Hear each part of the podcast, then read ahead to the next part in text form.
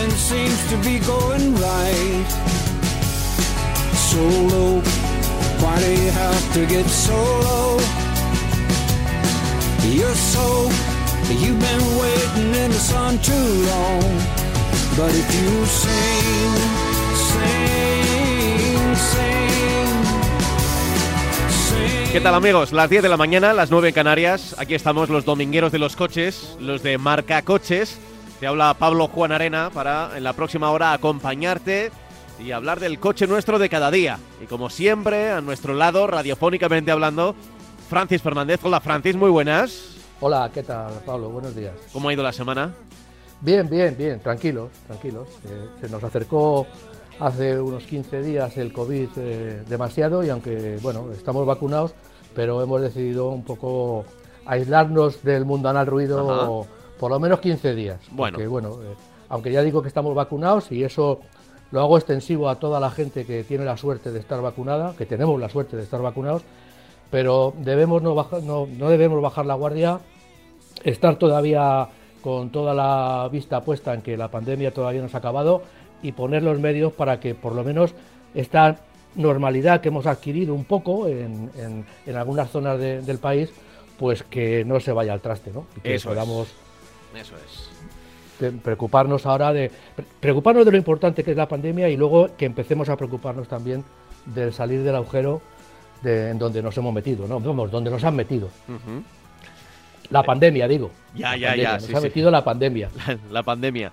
Que bueno, poco sí. a poco sí que es verdad que parece que se ve la luz al final del, del túnel, pero claro, llevamos viendo tantas luces y tantos túneles que ya no sabemos Exactamente. cuál es el bueno, pero, pero Eso es. sí, si, si este no es, el túnel definitivo se le parece bastante, ¿eh? Se le parece Sí, sí, es, es como, como la liebre en las carreras de galgos, ¿no? Que cada vez no la van, no- la, la vemos, pero no la podemos alcanzar, ¿no? Eso es, eso es. En fin, oye, hoy vamos a hablar de, de varios asuntos que tenemos aquí encima de la mesa de Marca Coches, pero voy a recordar antes que nada el correo electrónico donde nos puedes preguntar, hacer cualquier consulta, lo que tú quieras, marcacoches@radiomarca.com, marcacoches@radiomarca.com. Y si nos da tiempo, en el día de hoy vamos a hablar de limitadores de velocidad obligatorios, del Subaru Outback, del Honda HRV, del Volkswagen ID4 pero en su versión GTX, del Hyundai Kona N y ya si hay tiempo, lo dudo bastante, pero igual llegamos hasta el Nissan X-Trail y por supuesto, ya os digo, vuestros correos electrónicos que ya nos llegan y que nos han ido llegando a lo largo de la última semana en marcacoches@radiomarca.com. Dicho esto, todo listo y todo preparado, empezamos, si te parece, Francis, hablando de esos limitadores de velocidad obligatorios. A ver, explícame. Pues sí, mira, en los últimos tiempos se está hablando muchísimo de, que, y se está criticando, o empezamos a criticar, que nos van a restar un poco de libertad eh, cuando, cuando conducimos. Hasta ahora sabemos que, en los coches eh, tenemos una serie de elementos que nos indican que podemos, por ejemplo, fijar la velocidad máxima a la que queremos circular, 110, 100, 100 kilómetros por hora, 90 kilómetros por hora, si vamos por carreteras secundarias para no superar los límites. Es una decisión personal que tomamos. Pero la Unión Europea ha aprobado para que para 2022 sea obligatorio un sistema que denominan el Intelligent Speed eh, Assistant, es decir, el ISA. Se llama ISA, tiene nombre de mujer.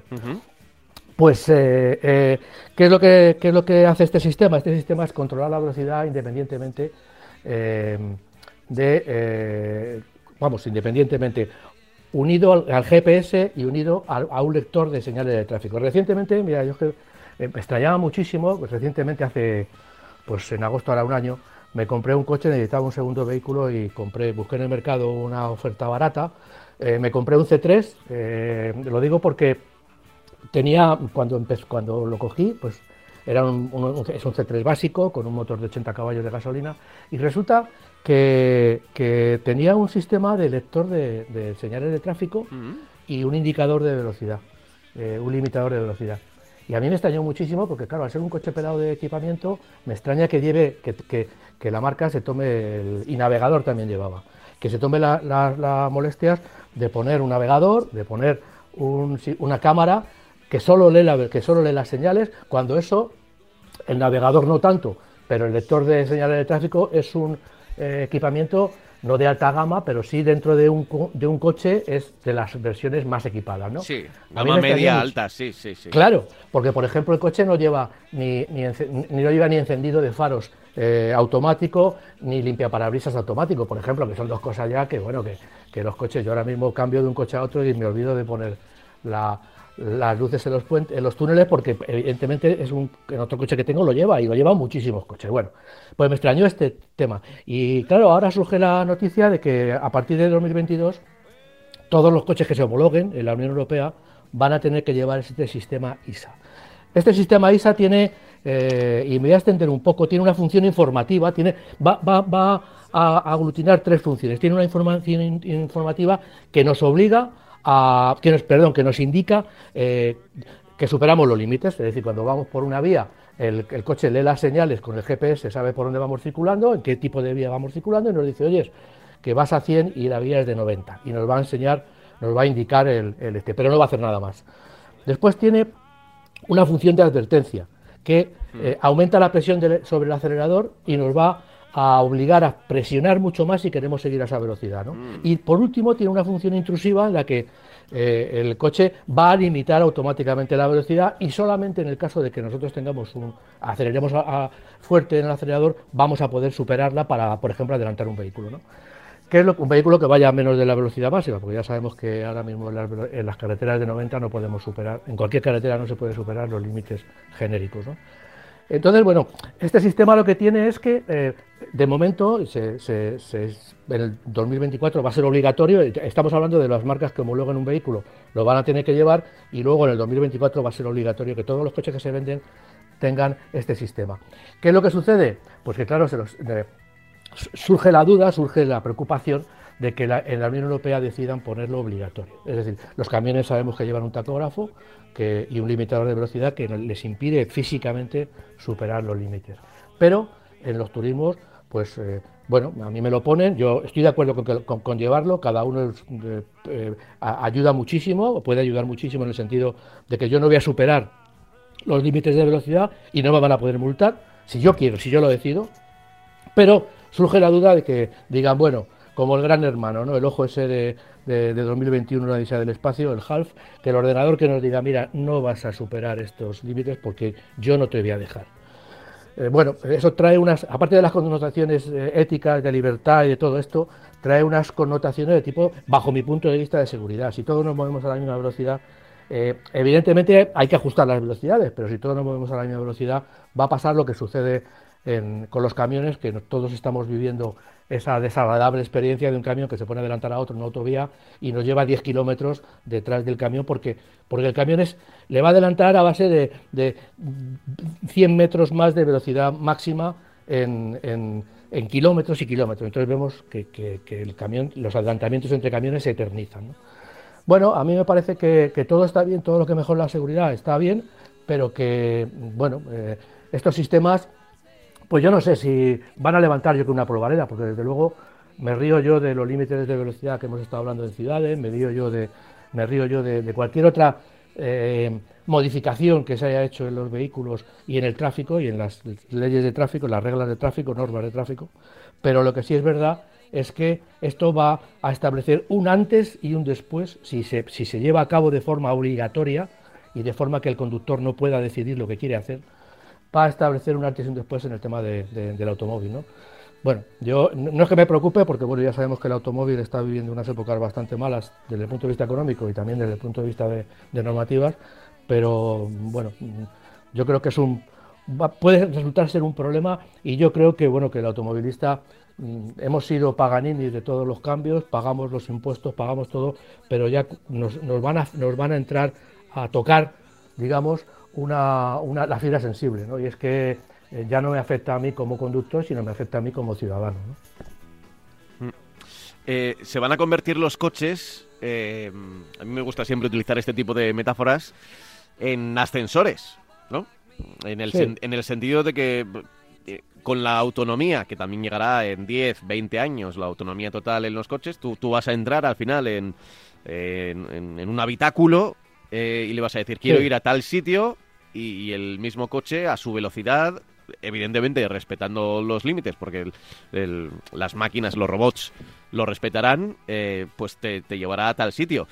Eh, igual es el futuro que nos espera, Francis. Eh, perderemos, es verdad, la, posibilidad de, manejar nosotros mismos el, destino del, del, vehículo, pero bueno, pues, eh, pues igual es lo que nos depara el, el destino. Bueno, eh, a mí me gusta, como sabe, mucho la ciencia ficción y yo, pues se ven por ahí muchas cosas. Evidentemente, cuando estamos circulando en una ciudad, digo en las películas, en las que tenemos una calzada a una altura y otra a otra altura, no hay calzada que se vea, sino que van los coches por el aire y se van cruzando, evidentemente, cuando llegue esa autonomía eh, real, que yo no sé, estoy un poco... sé que va a llegar, pero no creo que llegue tan pronto, pero bueno, cuando llegue esa autonomía real, yo lo entenderé. Lo entenderé porque hay unas, debe haber unas interacciones entre, entre mi vehículo, entre, en ese ascensor que yo me voy a mover, como tú dices, y los otros ascensores de los demás, ¿no? Pero claro, el problema es que seguramente va a llegar antes de, que nosotros tengamos eh, esa necesidad de limitar esa velocidad porque vamos a ir sin conducir y es el coche que nos lleva y evidentemente, ya digo, eso se tendrá que organizar de alguna manera, pero eh, lo que sí es verdad es que eh, eh, va a llegar antes esa limitación, vamos, está, se dice que, y, nos preocupa que llegue antes esa limitación de velocidad obligatoria y, infranqueable mm, antes de que llegue el coche autónomo. es un poco, pues no sé, yo me acuerdo mucho de la película esta Minority Report, ¿no? O sea, mm. me van a meter en la cárcel o me van a hacer cualquier cosa porque yo estoy, porque voy a cometer dentro de dos días un, un, un delito, ¿no?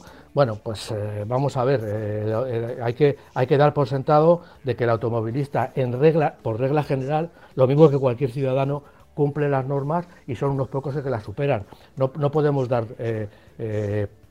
café para todos. Eh, tenemos que coger y decir, bueno, el que infrinja las leyes es una cosa que estamos viendo últimamente. O sea, como, si, como unos pocos infringen las leyes, a los demás nos limitan de forma salvaje las libertades. Entonces, bueno, yo creo que, y en el tráfico, pues puede pasar lo mismo, como algunos X. Eh, eh, se saltan las, las, normas y provocan accidentes y provocan víctimas, pues a, todos nos prohíben hacer determinadas cosas. Yo creo que al final vamos a perder esa capacidad que tiene la persona y el hombre de aprender, es decir, nos tienen que formar, nos tienen que indicar, nos tienen que decir qué es lo que tenemos que hacer, aunque parezca que no avanzamos, bueno, pues yo creo que sí avanzamos, yo creo que, el conductor cada vez es eh, más consciente de lo, que le, de lo que le puede pasar por el uso del cinturón, por el uso de otra serie de cosas, y yo creo que las cosas deben ir por ahí, por el tema de la formación, no por el tema de la, imposición, porque al final no vamos a, ya te digo, se va a convertir esto en, un, en una especie de control eh, no digo policial, pero sí genérico, en el que nos van a decir, incluso podrían llegar a decirnos qué tipo de ropa vamos a tener que vestir porque es mejor para la salud el algodón que las fibras de poliéster, por ejemplo. ¿eh? Ya, ya. Eh, bueno, será el futuro, vete a saber, ¿eh? o sea, no, aquí no somos gurús ni nada por el estilo, pero es verdad que... tiene toda la pinta que cada vez los, coches van a hacer más cosas de máquinas y los humanos vamos a tener menos control sobre ellos. ¿no? Yo lo que digo es que en 2022 va a haber una obligación de los coches que se homologuen que lleven este sistema, que incluye también otros, que se me olvidaba decirlo. Incluye una caja negra, incluye el limitador de cambio de carril, la frenada de emergencia, el detector de fatiga, el bloqueo del vehículo si, eh, con alcoholímetro, es decir, que, que, eh, digamos que está incluyendo cosas muy interesantes. Los cinturones de las plazas tras posteriores, la utilización de los cinturones en las plazas posteriores y la alerta de tráfico cruzado. Es decir, que, que tiene ventajas, o sea, tiene muchas ventajas, pero ya digo, en el 2022 va a ser eh, obligatorio los coches que se homologuen y en el 2024 los coches lo van a llevar. Por, por tanto, las administraciones, la Unión Europea, porque esto es un tema de la Unión Europea, va a tener a su disposición una herramienta que diga, bueno, a partir de hoy no se van a poder desconectar. El conductor que se suba en un coche va a tener, eh, va a estar impedido de superar los límites de velocidad. Entonces, bueno, pues eso, eso bajo mi punto de vista es lo que, lo que me preocupa porque me están diciendo tú vas a superarlos, a ti te lo impido. No, mire, yo a lo mejor no lo supero.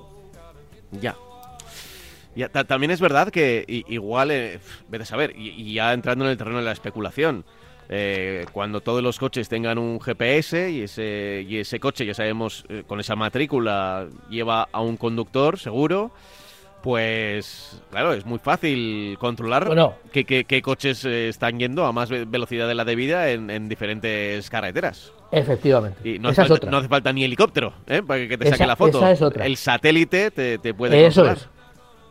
Eso es. Esa, esa es otra de las posibilidades también que, bueno, que se pueden llegar a unir. Lo digo porque un vehículo que los malos, entre comillas, pues que este sistema seguramente lo van a poder, aunque sea obligatorio y, y- y- y no se pueda desconectar fácilmente, pues también se va, seguro que se va a poder desconectar de una manera, eh, los, los- los hackers pues lo van a poder desconectar y efectivamente vamos a tener un GPS que nos va a decir, ah, mire, en el kilómetro tal usted ha superado los límites de velocidad, multa. Bueno, pues eso también no deja de ser, y esperemos que no llegue nunca, una, una limitación de, de libertad que a mí me parece que, bueno, que, que- que es excesiva en- en- en- de todo punto. ¿no? Ya, alguien verá también quizá eh, la libertad de poder hacer cualquier otra cosa mientras está en el coche sin conducir. Quiero decir que, que igual Bueno, sí. puede, eh, puede, no sé, puede tener ratos de ocio o de trabajo eh, sí, sí, y aprovechar ese tiempo que, que también es interesante, ¿no? Perfecto. Puede ser ahí, eh, por ejemplo, fíjate, imagínate los desplazamientos de al, al trabajo cada mañana, ¿no? Por- Por mucho que haya, por, por mucho que haya eh, conducción auto- automática, eh, atascos, me da a mí que va, va- a seguir habiendo, Sí. pase lo que pase. Bueno, pues en el atasco, o sea, que se pueda convertir el coche casi en una oficina volante, ¿no? Porque ya tú no, no te ocupas de absolutamente nada y es el coche el que te va a llevar a, a tu sitio. Si es que en el fondo, al final, los tenemos que mover tanto como nos movemos ahora, que igual tampoco, igual ni tanto, ¿eh? igual ni tanto. Pero bueno, el futuro, tampoco vamos a especular sobre el futuro todo el rato No, no, porque, porque ya nos lo encontraremos semana a semana y lo iremos contando Eso aquí en, en Marca Coches. Eh, voy a leer un correo electrónico que nos ha llegado precisamente a marcacoches.radiomarca.com. Eh, a ver, mira, eh, lo firma José Ramón y dice, "Bu- muy buenos días amigos, os escribo para eh, deciros mi pensamiento sobre la manera de cómo van a cobrarnos las autovías. Yo soy un camionero que está normalmente por Europa y entra bastantes veces a Bélgica. Y en Bélgica cobran a través de un telepeaje que funciona a través de GPS y nada más entrar por la frontera se enciende automáticamente y empieza a cobrar según la carretera, autovía, nacional o local, o por ejemplo dice en las locales en las cuales eh, no cobra y hay precios distintos. Dice, creo que es el sistema más barato y también más eficaz. Sin más, me despido de vosotros, dando las gracias por hacernos las mañanas de los domingos tan amenas. Lo firma José Ramón. Bueno, pues en Bélgica, en efecto. Eh, además, nuestro oyente, mm, que es eh, camionero, pues lo conoce bien. Eh, pasas por ese telepeaje y ahí te controlan con el GPS. por dónde Claro, vas y tendrá- por dónde te mueves. Claro, y luego, pero lo, lo que pasa que luego tendrá que tener la matrícula unida a una, a una tarjeta de Sí, crédito, claro, que a ver, yo, pasa- entiendo, yo entiendo que que ahí... otro- Sí, sí, sí. Claro. Será como... Será aquí, por ejemplo, en España, lo, que- lo que tenemos es eh, un botoncito o una cosita que sirve para en, lo- en los peajes para pagarlos sin necesidad de tenernos, Sí, ¿no? tenemos. Lo que pasa que luego, pues, exactamente. sería la evolución de eso ya con GPS y con... Sería un telepass en el que, en cuanto yo entro, pues bueno, eh, eh, sería un tele, yo creo que sería un, un telepass, porque lógicamente ya digo que efectivamente con un, con un- una- una- entramos en el país y nos dice, usted ha entrado en este momento y ya le controlo por dónde se mueve. Eso para, es. para cobrarle. Pero lógicamente me te- le tengo que cobrar en algún sitio. De alguna manera yo he metido mi, mi número de la, de la tarjeta de crédito en, en- en algún sitio, por internet o Sí, sí, claro, uniendo claro, claro. el coche a mi, a mi, la matrícula a mi tarjeta de crédito para que me sigan cobrando. Hay, yo creo que la, vamos, todo lo que sea cobrar, eh, digamos que genera una, una, una cantidad de recursos, una cantidad, o sea, se invierte una cantidad de dinero que, bueno, porque como se está cobrando, otra cosa es dar servicios, pero para cobrar todos los países eh, disponen de, es lo mismo que los radares, pues oiga, no hay limitación de poner radares. Si, si se van a amortizar en dos días, con lo cual, en ese sentido, todo lo que sea cobrar es fácilmente, eh, eh, se va a poner fácilmente en, las carreteras nuestras, por ejemplo, las autovías, porque se van a amortizar claramente, ¿no? Mira, voy a aprovechar y leo otro correo electrónico que, que nos firma David. Eh, hola, buenos días. Me llamo David. Lo primero, felicitaros por su programa. Os escucho siempre que voy al trabajo. Tengo un Toyota Verso del año 2017, diésel, lo compré nuevo. Tiene el techo panorámico y quisiera ahora ponerle un cofre, ya que al ser un coche con una configuración de 5 más 2 plazas, hay veces que me falta espacio. Y bueno, cuando viajamos me solucionaría mucho. Mi duda es, ¿afectará por ser el techo acristalado? He escuchado que al pasar flujo de aire entre el techo y el cofre emite un poco de vibración. Corregidme si esto no es así. Y bueno, es mi duda. En vacaciones hacemos muchos kilómetros, los hacíamos antes de la pandemia y la verdad es que hoy estoy encantado con el coche. Gracias por vuestro programa. Un saludo y lo firma David. A ver, ¿qué le podemos decir a David? Hombre, yo, desconozco esto. Claro, el, modelo concreto. Claro. Yo entiendo que, el cofre es un elemento que no debemos llevarlo siempre en el vehículo porque nos está aumentando el consumo de una forma gratuita si no lo necesitamos. Entonces lo que tenemos que hacer es poner el cofre cuando lo necesitemos y luego quitarlo cuando no nos haga falta. De esta manera, por decirlo de alguna, pues sí, hacemos un viaje de 500, de 1000 kilómetros y vamos a llevar el, cofre y vamos a tener una incomodidad. La primera es que nos va a gastar bastante, bastante entre comillas, más combustible Mm. Y lo que pasa que bueno, nos está dando una, las posibilidades de llevar lo que antes no podíamos llevar. Entonces, bueno, pues lo montamos, viajamos, hacemos las vacaciones, hacemos el desplazamiento que tengamos que hacer, vamos a esquiar, que muchos nacieron un poco para llevar, estos cofres nacieron para llevar toda la impedimenta que llevamos eh, para, hacer, para practicar el esquí y luego, pues evidentemente cuando llegamos a casa y no, no lo necesitamos, no solamente hay que quitarlo, es que es recomendable quitarlo porque vamos a tener una resistencia ahí que no nos está aportando ningún beneficio. Ya. Además, por el por, lo que estoy viendo por aquí en internet, que he estado navegando un poco, evidentemente no, no se podría abrir ese techo panorámico, si es que mm, tenías esa sí, si se puede abrir, no, claro. pero, mm, pero sí que tiene pinta, sí que tiene pinta que, que a ver, que lo vas a notar conduciendo, ¿eh? lo vas a notar conduciendo, no solo por, el, por el combustible, sino por la forma que tiene el Toyota Verso, que tiene una caída en el, en el parabrisas muy pronunciada.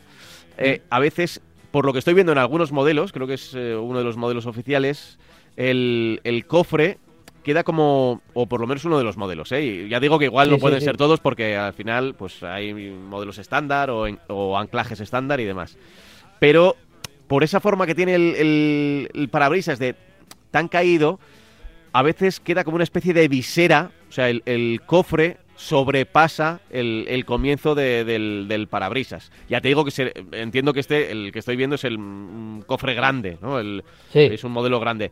Pero sí que le hace ahí una especie de visera y eso, evidentemente, eh, se va a notar muchísimo, incluso en el ruido o ruido o silbido que pueda producir a la hora de ir Sí, si pillas una velocidad de, autovía pues de 100, 110 kilómetros por hora, se va a notar, se va a notar. Pero, pero bueno, ahí, ahí está el equilibrio entre lo necesitas, porque ya dice que, que, una configuración de 5 más 2 necesita llevar más equipaje, pues claro, el equilibrio. Igual tiene que ir igual tiene que ir más despacio. Igual en vez de ir a 120 en autovía, pues tiene que ir a 100, eh, precisamente por, por este motivo, ¿no?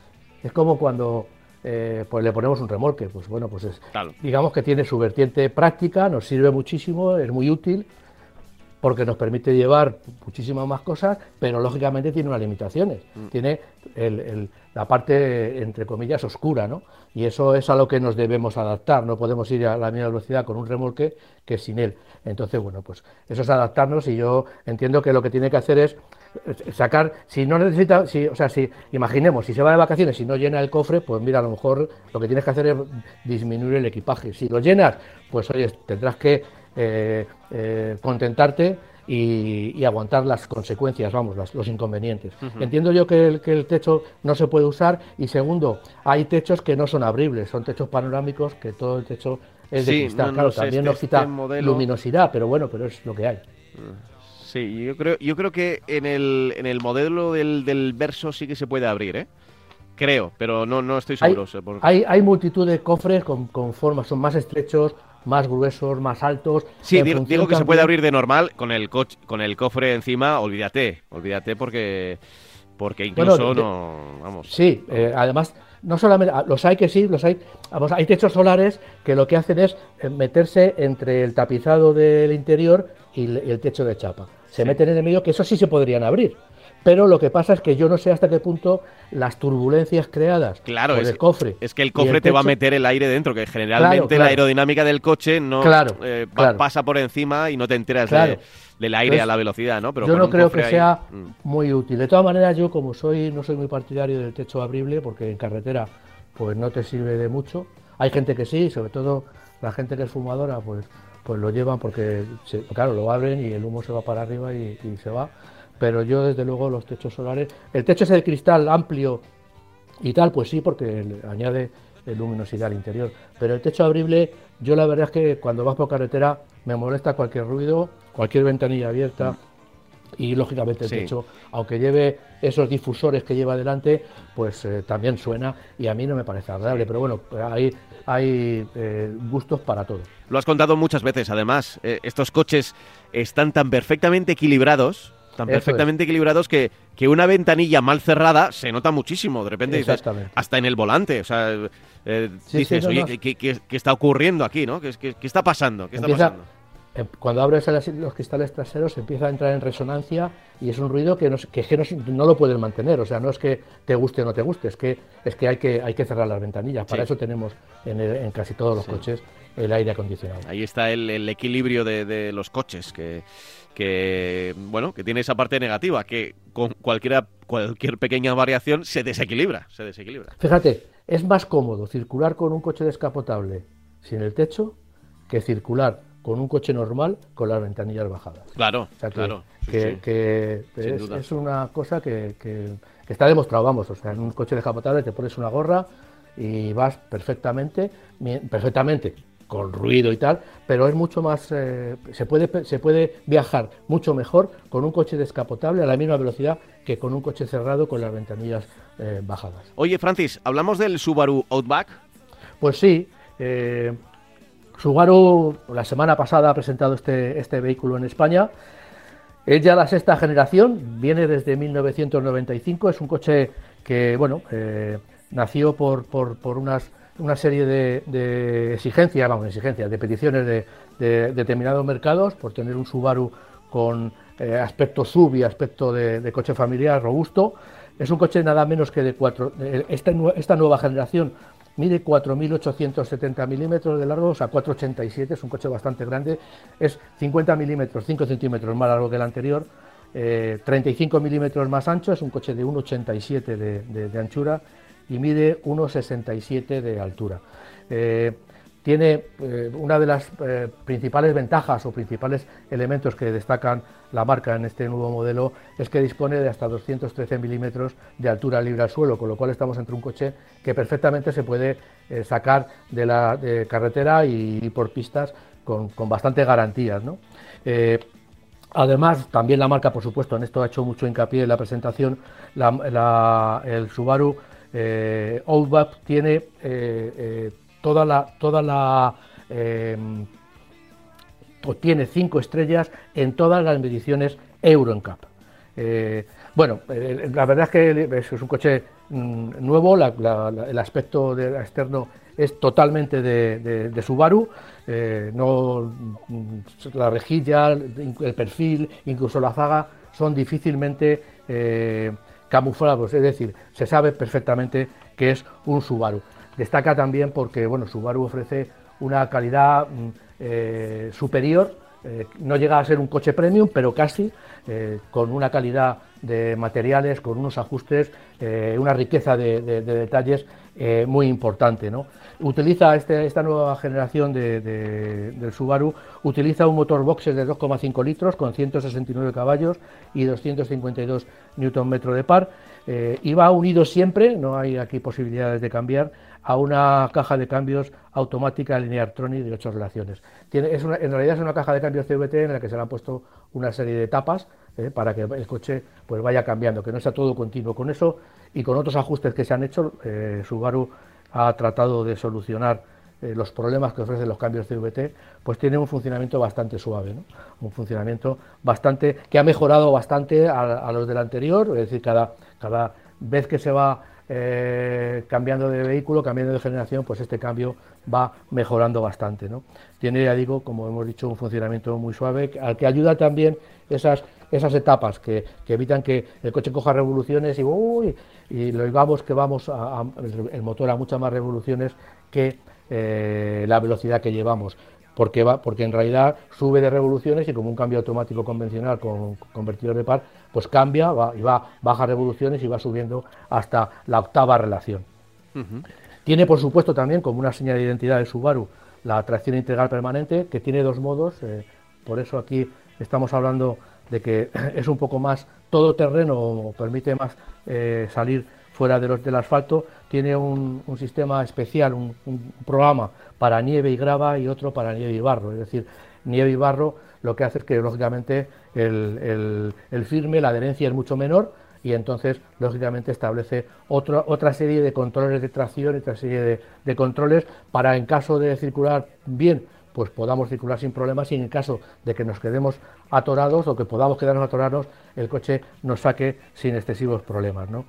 También eh, Subaru presume de que todos sus coches llevan un sistema de seguridad, el, el que eh, incluye en este caso, en este caso concreto, y lógicamente este sistema de seguridad, este paquete de, seguridad lo irán añadiendo a otros modelos de la marca, incluye el servofrenos eléctrico, un sensor trasero, eh, un volante sensorial, que lo que hace hasta ahora nos, estábamos, nos quejábamos bastante porque había marcas que ese detector de fatiga lo detectaba por el tema eh, a través del volante.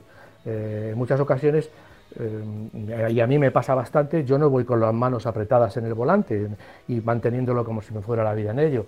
Le dejo, cuando voy por carretera, pues va bastante suelto, las manos las llevo ligeras para que no se me, no se me cansen y se me cansen los antebrazos. ¿Qué sucede? Pues que eso, me acuerdo que vamos, en, las primeras generaciones de Volkswagen pues eso lo, detectaba como que yo había soltado el volante y que me estaba durmiendo, y no me estaba durmiendo. Entonces ahora digamos que han mejorado esa, esa capacidad de notar si nos estamos durmiendo o no con un volante, que ya lo llevan también otras marcas, un volante sensorial que lo que hace es que se, se, rige por otros, mide otras cosas que no solamente la presión que hago sobre el volante. ¿no? Eh, luego también lleva una nueva cámara, mucho más perfecta para leer las, señales de tráfico, y lleva también un, limitador de velocidad inteligente, lo que hemos estado hablando al principio. Lleva un limitador en el que yo le voy a poner un límite de velocidad y él pues, pues lo, va, lo va a mantener unido también a la lectura de las señales, con lo cual vamos a poder interactuar y si yo lo pongo a 100 y llego, y, llego a un sitio de 90, me va a avisar que el, sistema, que, voy por encima de 10 kilómetros por hora y me va a decir que haga algo, que, que, baje de velocidad o que haga lo que yo quiera, ¿no? Pero bueno, es un sistema, ya digo, de limitador de velocidad más inteligente eh, todavía. Va a tener tres acabados, eh, no es una gama muy grande, pero bastante, pero, amplia para, un modelo de estas características, Trek, Field y Touring. Eh, tanto el Trek como el Field cuestan 39.500 euros de, precio general. Uno es más, más lujoso y otro es más todo camino, más, más todoterreno.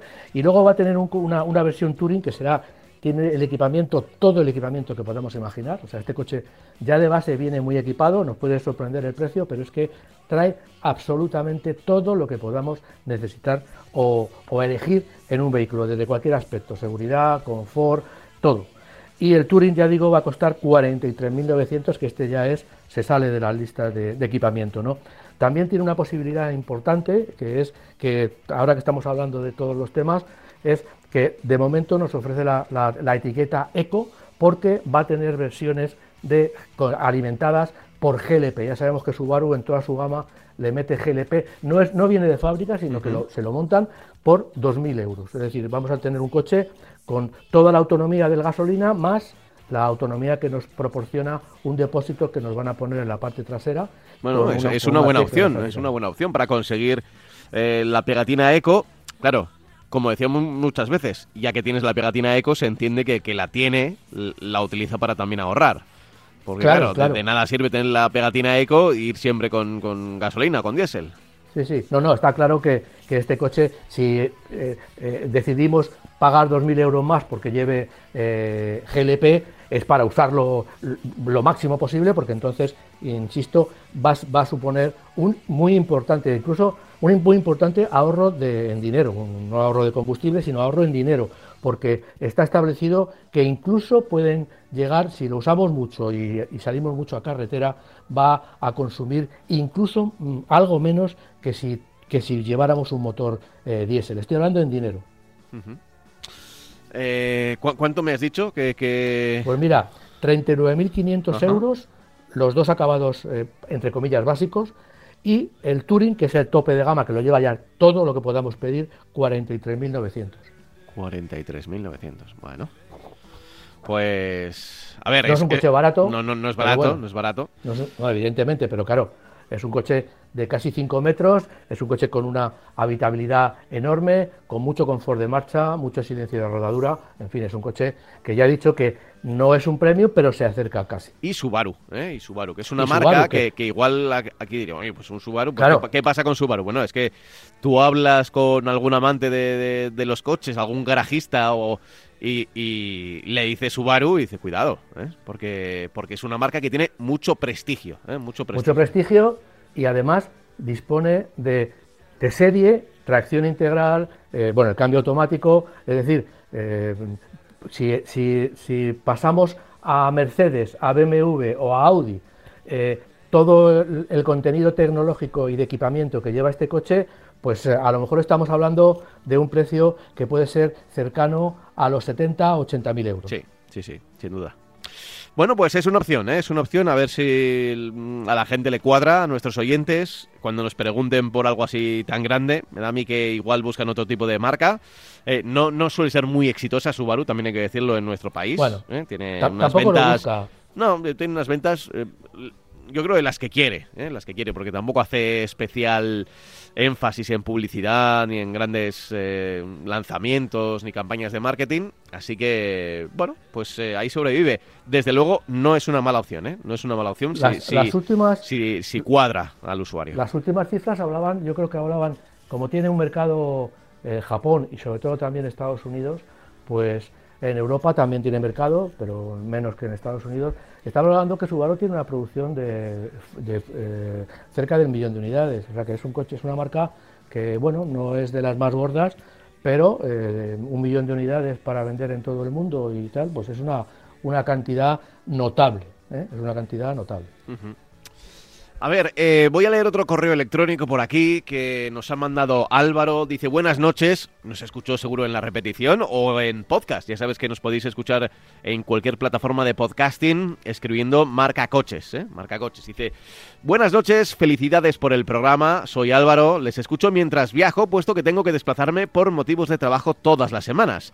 Acabo de comprarme un coche, Toyota Corolla, pero me he dado cuenta que nos están prohibiendo conducir. Y he tirado el dinero porque tenía que haber continuado con el diésel hasta que muriese el coche, dice. Mm, parece bastante cabreado, ¿eh? ¿eh? para empezar, la gasolina ha subido en medio año 50 céntimos y lleva plan de no parar hasta los 2 euros el litro. Yo no sé si tanto, pero es verdad que sí que ha subido, ¿eh? sí que ha subido en, los últimos meses. Eh, dice, lo segundo, lo de cobrar en, en las autovías, o el mensaje de cobrar, que ya nos dijeron que era, bueno, para abrir el debate pero bueno, si se abre un debate es porque hay una intención ahí detrás, ¿no? Y dice, y en tercer lugar, el incremento de radares. En las dos, en las dos ciudades en las que me muevo, una trabajo y la otra vive mi familia, y voy los fines de semana, las han llenado de radares. En el último mes prácticamente nos han multado a todo el grupo de amigos carreteras de 30 por ir a 47, otras de 90 por ir a 97. En la salida de León, por ejemplo, aparecía en un diario que estaban orgullosos de haber capturado más de 73 personas en una hora. El tramo en cuestión es una recta de dos carriles de 10 kilómetros que termina en autovía. La gente lo que hace es ir acelerando hasta llegar a 120 porque es como ir por una autovía. Pero la realidad es que vas en una nacional durante esos 10 kilómetros han puesto 10 radares a 90 durante toda esa carretera nacional para coger eh, despistados y dicen que todo es por seguridad. Siento el desahogo, pero la conclusión eh, que estamos llegando es que lo mejor es vender los coches porque se confirma que es un artículo de lujo. Gracias, un saludo. Bueno, eh, tiene, tiene calentón nuestro oyente, pero no le falta razón en, algunos de los problemas que nos encontramos. Yo le doy la razón porque además nos está, es, de León y supongo que cogerá la AP66 que yo he tenido la desgracia de utilizar en los últimos años alguna vez y la verdad es que es una, una vergüenza que una autovía eh, la bajen de 120 a 100 porque la gente iba por el carril de la izquierda porque por la de la derecha era inviable ir. O sea, haya habido un problema de que hicieron la autovía, yo creo que en vez de echar materiales de dos, echaron materiales de uno, el resto ya sabemos todos a dónde se va y, y al final eh, eh, la autovía está intransitable y no hay presupuesto para, eh, solucionar este problema. porque han surgido baches, entiendo, ¿no? Y esas cosas. Claro, claro que no, no, es, inviable, o sea, no se puede, destrozas el coche. Claro. Eh, ah, entiendo, porque también ha ocurrido en la, en la AP15, o en la A15, mm. porque todavía no, no es en la zona de que, que, no es de peaje, entre Medinaceli y Soria, y también ocurrió lo mismo. Eh, no sé si fue por los materiales o porque eh, lo quisieron estrenar antes de unas elecciones generales en su momento eh, y, todavía los materiales no se habían asentado lo suficiente, pero empezaron a pasar camiones porque es una, una ruta de, comercio. Bueno, como todas las carreteras, pues pasan, pasan muchos camiones y claro, se empezó, se empezó a hundir en, en algunas zonas, empezaron a salir unos baches y claro, todo el mundo ahora circula por, por el carril de la izquierda. Porque es que por el de la derecha puede salir despedido. Y, y en algunos tramos también bajaron la velocidad máxima, siendo una autovía recién estrenada de 120 a 100 kilómetros por hora. Yo, yo le doy le doy totalmente la razón a este diente. O sea, eh, lo primero, pues sí, efectivamente, se compró un Corolla y resulta que la gasolina, pues curiosamente, hemos llegado a que justo se acaba el el estado de alarma, se suponía que íbamos a poder eh, salir a la calle y justo en este momento es cuando la gasolina está más cara. Yo entiendo que si todo este tema, mm, eh, digamos que se relaciona con la oferta y con la demanda, la demanda va subiendo, pero no sube, no, no sube antes la demanda de, las vacaciones, subirá en las vacaciones, subirá cuando acaba el estado de alarma, en este caso, pues en ese momento, el día 9, subirá porque todos nos hemos ido a la, carretera y hemos salido y en ese momento hay más demanda. Bueno, pues al día siguiente, a los dos días, súbeme la gasolina. No me lo subas 15 días antes para eh, que parezca que luego no se nota, pero luego resulta que siempre que va, que va a haber una gran demanda es cuando el litro de gasolina va a estar más caro. A mí me parece que esto es una, un atropello, digamos. Una tomadura de pelo. Una, tomadura, de, pelo, efectivamente. Tú lo has definido. Bueno. Y, luego, lógicamente, también lo de los radares, pues estoy completamente de acuerdo con el oyente, que al final estamos hablando de que son eh, con ganas de recaudación, porque, porque multar a una persona porque en vez de 90 va a 95, oiga, mire, eh, vamos a ser un poquito, un poquito eh, transigentes, vamos a decir, bueno, pues si va a 90, el tío que vaya a 110 o 120 sí le voy a multar, pero al tío que vaya entre 90 y 100, oiga, es que el radar además tampoco, aunque sea exacto, pero yo creo que por un problema de la dificultad de regular las velocidades y de, en, nuestro vehículo, que, que podemos tener problemas, porque el, velocímetro generalmente marca de menos, pero bueno, puede haber algún error, nos podemos despistar un poquito, un poquito, eh, y eso no significa que vayamos con exceso de velocidad. Hmm. Pero ya lo tenemos, o sea, eh, nos, van a, nos van a freír en las ciudades a, 30 kilómetros por hora, nos van a freír porque nos van a poner unas multas enormes y nos van a quitar el carnet, quitar el carnet, quitar puntos con muchísima facilidad, pero bueno, parece que es lo único que sabe, lo vemos al principio del programa, y parece que lo único que saben hacer las administraciones es dar palos y no tratar las cosas de una manera eh, sensata, de una manera con sentido común y que puedes, que debe ser para los accidentes, la formación y para estas cosas tener un poco de mano ancha, porque una persona que va a 95 kilómetros por hora, yo entiendo que no se va saltando ningún límite queriendo, porque es una tontería. O sea, vamos a darle una, manga más ancha para que pueda, para que se pueda equivocar, que todos nos equivocamos y vamos y superamos un poquito los límites, aunque no queramos. Mira, y, y al hilo de esto, otro correo electrónico que firma Pedro Antonio dice yo pienso que necesitamos un periodo de adaptación antes de sacar las leyes y, dice matarnos a multas a todos. Necesitamos un tiempo, pero acostumbrarnos a estas velocidades tan lentas, porque esta semana ya lo he probado y madre mía, mira que yo no corro, ¿eh? pero es que es casi imposible respetarlo. En fin, que nos pillen confesados a todos. Un poco más tremendista igual, pero es verdad que, que mm, si tienes un coche, eh, bueno, con cualquier tipo de coche, a veces ir a 30 por hora tienes que ir, tienes que fijarte mucho, porque 30 por hora es casi una, una, velocidad de garaje, ¿no? De, la que vas en un garaje. Tendrías que poner el limitador de velocidad. Tendrías que poner el limitador de velocidad a 30, porque si no es muy difícil ir a 30. Muy difícil. dejar que el coche, que aceleramos y que, y que vaya pues como, como van los camiones, que aunque, aunque aceleren mucho, el camión no va a pasar de su velocidad máxima. Pues sí, a ver, igual, por un tema de multas. Tengo un automático, es verdad, es mucho es más sencillo manejarlo, pero, pero claro, con, un cambio mm, manual, es que, a ver, no, digo que se vaya a calar, ¿eh? Claro. Pero, pero bueno, eh, desde luego el motor estará ahí diciendo como no, lo como no lleves bien las marchas, estaba diciendo, oye, ¿qué, está pasando aquí? ¿no? sí, dependiendo del coche, ¿en qué vas? ¿En primera o en segunda? En, una vía de 20. Es, difícil. En primera vas a ir eh, con el coche pareciendo que... Y te va, el coche te va a pedir cambio y tú vas a cambiar y, en el momento que cambies el coche se va a venir abajo, eh, no va, no va a, a, responder de la manera. Es complicado, o sea, como dice el oyente y tiene toda la razón, tenemos que educarnos en el sentido de que tenemos que que ensayar la forma de ir a 30 y sobre todo de ir a, de ir a 20, porque ya digo que en un coche automático, como tú dices, bien dicho, eh, es mucho más sencillo, pero en un coche manual, ¿qué elijo? ¿En qué voy? ¿En primera, segunda?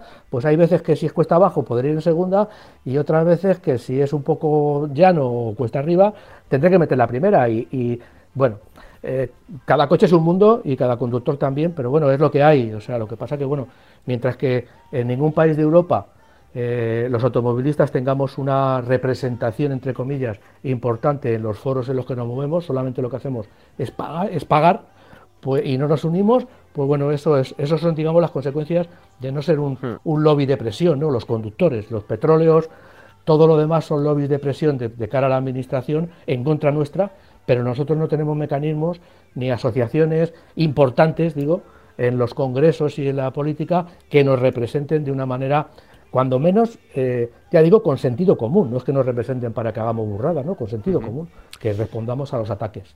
A ver, eh, más cosas, más cosas. Eh, ¿te, parece que hablemos ya del Honda HRV? Pues sí. Pues mira, el, Honda HRV fue un intento, digo, digo que fue un intento de la marca de pasar, digamos, el CRV, su, su, su buque insignia dentro de la categoría sub, a hacer coches más eh, accesibles y bueno, en, una, en, un segmento en el que digamos que, iba a tener y que está teniendo una gran repercusión en los mercados. En eso sí acertó Honda, lo que no acertó es primero eh, en el diseño del coche y luego en la fabricación que fabricaba fuera de las fronteras eh, regulares, no tenía la calidad del, del HRV en muchos, en muchos aspectos y al, y al meterlo en Europa, pues lógicamente el conductor europeo, que es un conductor muy exigente, pues eh, se dio cuenta de que le estaban vendiendo un coche que eh, no tenía o no reunía las características ni la calidad que proporcionaban otros vehículos rivales. Entonces, bueno, pues este coche ha pasado sin pena ni gloria, no, no, ha tenido una gran repercusión en los mercados europeos y ahora, bueno, pues eh, la marca pues pretende sustituirlo. Le ha cambiado todo, mantiene las dimensiones externas invariadas, no, no ha crecido en ninguna dimensión, pero lo que sí ha hecho es que le ha, le ha, cambiado el estilo, ha modificado el estilo y todavía no se ha podido tocar, yo por lo menos no lo he podido tocar ni, ni, ver en directo, pero lo que sí entiendo es que habrán cambiado, habrán intentado cambiar toda la calidad de los plásticos, el aspecto de los plásticos, los ajustes, porque ya digo que eh, quedaba un poco en entredicho, viendo la calidad de un CRV, viendo la calidad de otros Honda, pues eh, este coche llamaba un poco la atención. Este, para que nuestros oyentes se hagan la idea, es el, es el sub de tamaño medio, ¿no? Exactamente. O sea, el CRV es el grande, es el, es el más grande. si, no me equivoco, sí, el CRV es el grande. Sí, sí, sí, sí. Y este... Eh, aunque Honda... Aunque Honda en Estados Unidos tiene sub de mucho más tamaño, pero estoy centrándome en el mercado europeo. Hmm. Ya. Entonces, bueno, pues, pues este coche, digamos que solo se va a vender eh, como eh, híbrido no enchufable, es una, una versión híbrida no enchufable, o sea que apuesta claramente por lo mismo que el CRV, apuesta por la electrificación, va a tener eh, el estilo, ya digo, rompe bastante con, con, lo que es el estilo habitual de, Honda en este segmento y en todos. Pero bueno, es una evolución lógicamente estética que, tendrá sus consecuencias también en, otros vehículos de la gama. Eh, motor, eh, digamos, eh, híbrido. todavía en este momento no se conoce los, el tipo de motor que va a llevar ni la potencia, pero bueno, va a tener. han dado una serie de detalles que no son demasiado amplios, pero bueno, nos quedamos con que va a tener varios programas de funcionamiento, como pasa con todos los, con todos los coches híbridos, eléctrico, híbrido y, térmico, y motor térmico, ellos le llaman engine. Bueno, pues eh, cuando arrancamos vamos a arrancar en el eléctrico, si pisamos mucho va a entrar eh, el, coche híbrido y si tenemos suficiente y tenemos suficiente carga y si no, pues vamos a circular con el motor eléctrico. Es decir, en esto no hay cambios con relación a un híbrido convencional.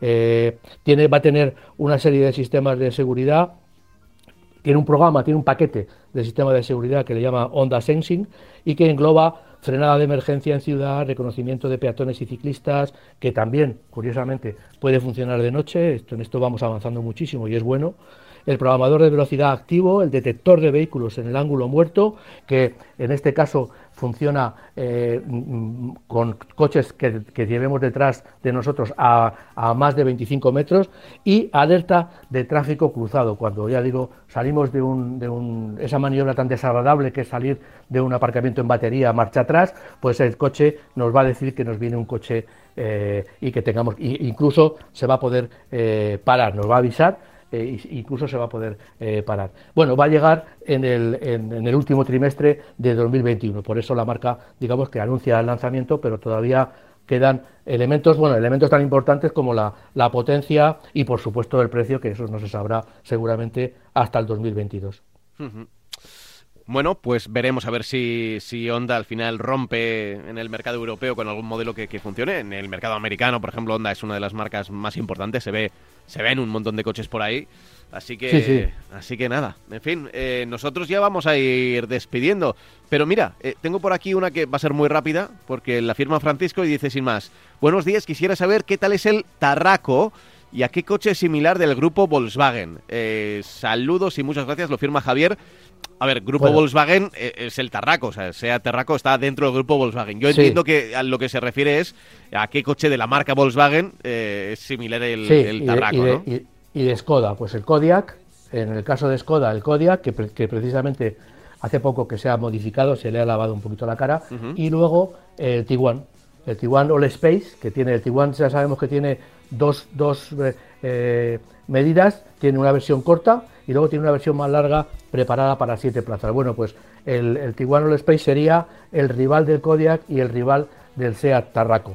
Entre los tres, pues bueno, si te gusta el Tarraco, pues perfectamente. O sea, estamos hablando de diferencias eh, mínimas de equipamiento, de motorización, eh, vamos, de motorización no, de, de, lo que me dan por el dinero que, que, pago, ¿no? Con la estética de una de otra. Bueno, Volkswagen siempre más caro y después SEAT y, y Skoda pues tirándose los tejos a ver quién es más barato y quién da mayor equipamiento. Bueno, eh, nos queda nada, dos minutos para decir adiós, solo dos, pero hay que recordar que esta no es la última cita que tenemos con el motor en el día de hoy, que luego a las 3 de la tarde tenemos Gran Premio de Mónaco de Fórmula 1, lo cual, lo cual, bueno, pues eh, como siempre, Francis, una cita de estas que uno no se puede perder, aunque luego la carrera salga aburrida, ¿eh? porque a veces han salido aburridas en Mónaco, pero simplemente por estar en las calles donde en esas mismas calles donde ha estado Ayrton Senna, donde ha estado Graham Hill, donde ha estado el mismo Fangio y los modernos Hamilton, Alonso y demás, pues eh, creo que merece la pena, ¿no? Yo el otro día, este, precisamente con relación al Gran Premio de Mónaco de Fórmula 1, hace dos semanas estuvo la, Fórmula E y también ha habido grandes premios, vamos, simulacros de grandes premios de, de Fórmula 1 clásicos. ¿Y qué quieres que te diga?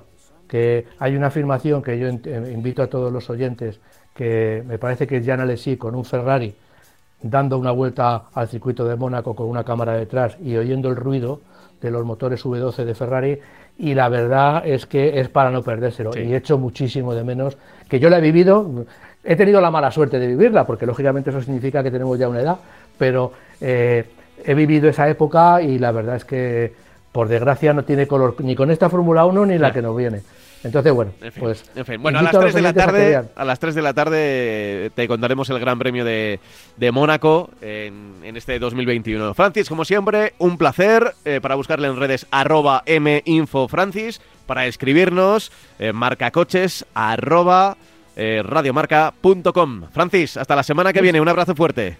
Muchas gracias, un placer hablar contigo. Chao.